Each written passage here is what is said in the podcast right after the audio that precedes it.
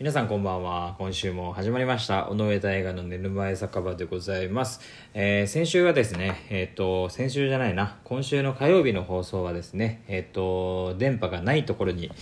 いたため、えー結構前の、えー日曜日か土曜日かぐらいに収録してお送りしたんですけれども今回は、えー下山して下に下ってきましたので、えー完全にですね、えータイムリーな放送となっております。それであのーまあえーまあお話はちょっと戻るんですけれどもまあその日曜日ですかねあのー大分の美術館に久しぶりに行って結構その美術のその展示会だったりを見に行く機会はあったんですけどえっと何せあんまり興味がないのが続いてで今やっとなんかちょっと行こっかってなって調べてみたら現代美術になってたので行ってみたんですけどやっぱ現代美術まあやっぱその20世紀入る前までのものと比べて、まあ、20世紀やっぱ新しいものを取り入れてるスタイルだったり外国のものとえっとその自身の国のものが混ざったりとかなんかそういったものもすごく多くてめちゃくちゃ面白かったんですよね。でまああの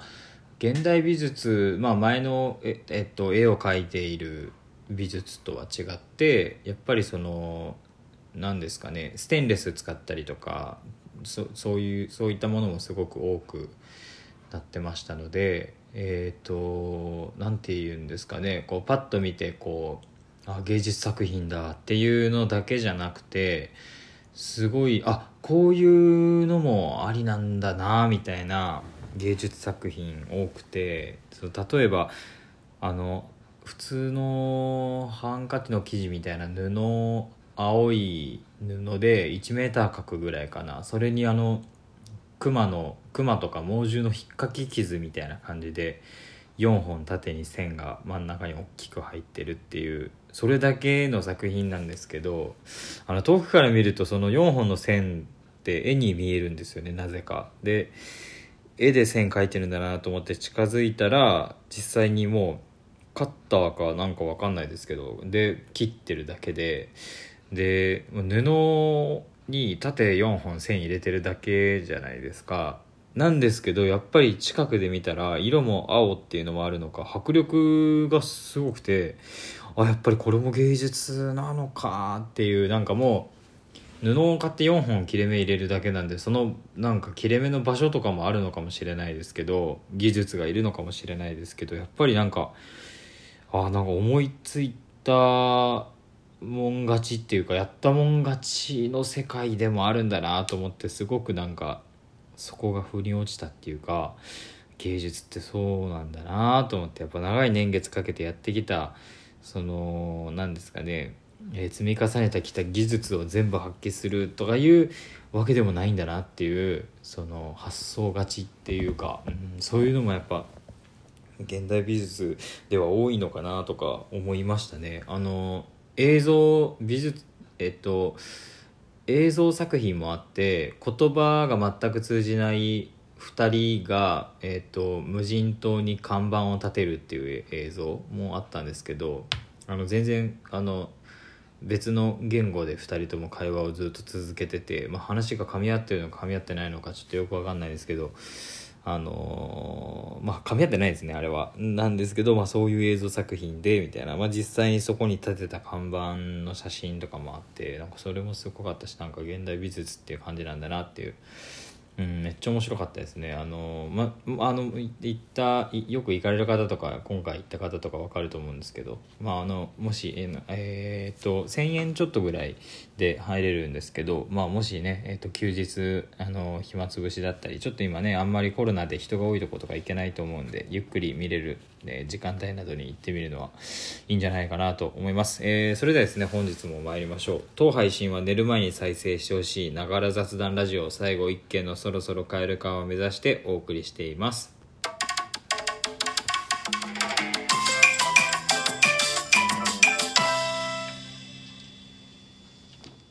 え本日は8月4日木曜日第65回の放送となります、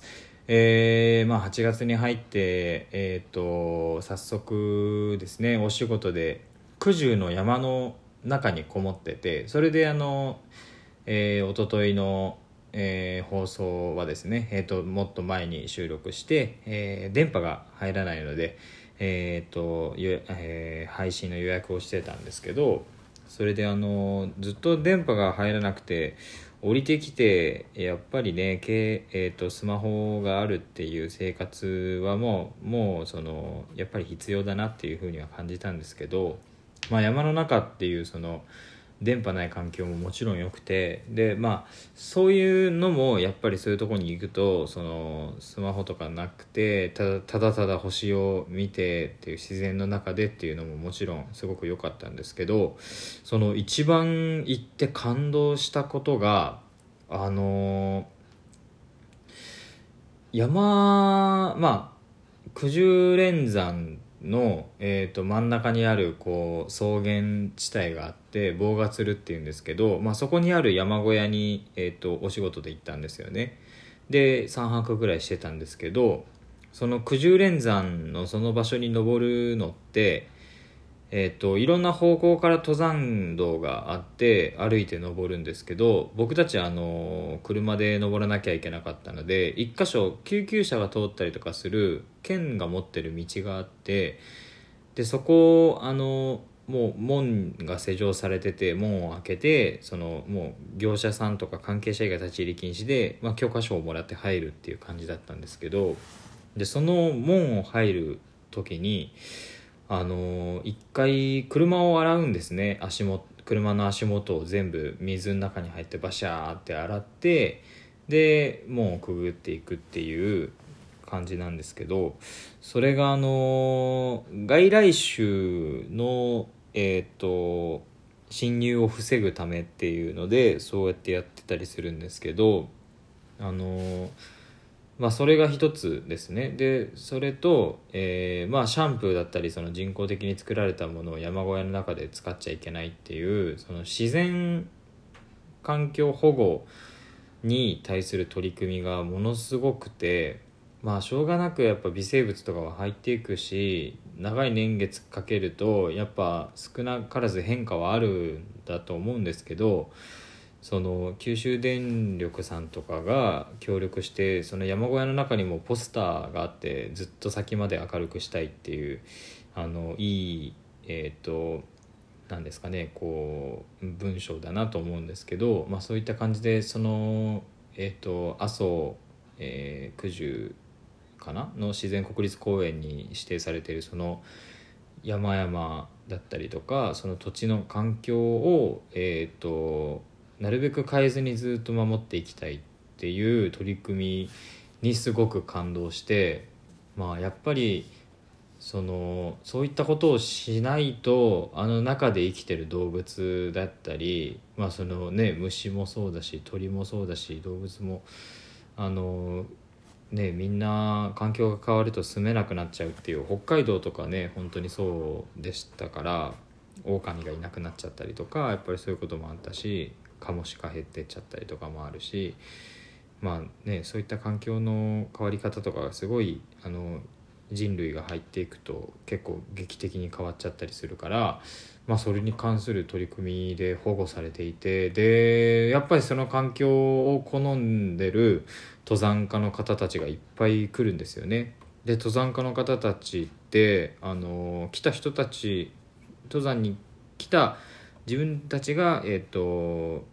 登山に行ったメンバーだけじゃなくてやっぱりその場で知り合った人と結構ね遅くまでお酒を交わしたりとかしてあのお話ししたりとか、あの知らない人たちといっぱい喋るんですよねどっちから来たんですかとか登山の人たちってなんかそういうフランクな方が多いんだなっていうイメージがあって。ま、だけど、えー、きっちりする分きっちりするみたいな、えーとメリハリのある方たちばっかりでいやーなんていうかその素晴らしい人たちがいて素晴らしい人たちに守られてる場所でそこをまた好きでやってくる素晴らしい人たちっていうなんかすごいあの感動してやっぱりあの海とかもそうですけど自然環境をねそこまでしてあの徹底して守っていくっていう取り組み自体がすごいなと思ってなんかそういったねえっ、とえーお仕事とかあのね将来こう絡んでいけたらいいなとかそういうふうにも思うしやっぱ素敵なことをずっと続けてたいなっていうあの素晴らしい経験ができたなと思いましたね。であの僕その棒がつるとかめちゃくちゃ綺麗なとこあの車で行ってたのでえっ、とね30分人が23時間かけて登ってくるところをあの30分ぐらいでパーッと車に登ったのであのそれでも相当感動したんですけどねやっぱり歩いて登って向こうの山小屋で温泉入ってっていうのが、まあ、めちゃくちゃ気持ちいいんだろうなって思って、まあね、あの何かの努力があって手にしたものの方がやっぱいいのかなと思うのでまたねえー、と機会を作って山登りをしようかなと思って本当に九十連山、えーとても素敵な場所でした。あのーねえっと髪を切ってくれてる人もあの登山家で僕よくお話聞くんですけどね。あの本当に素敵な世界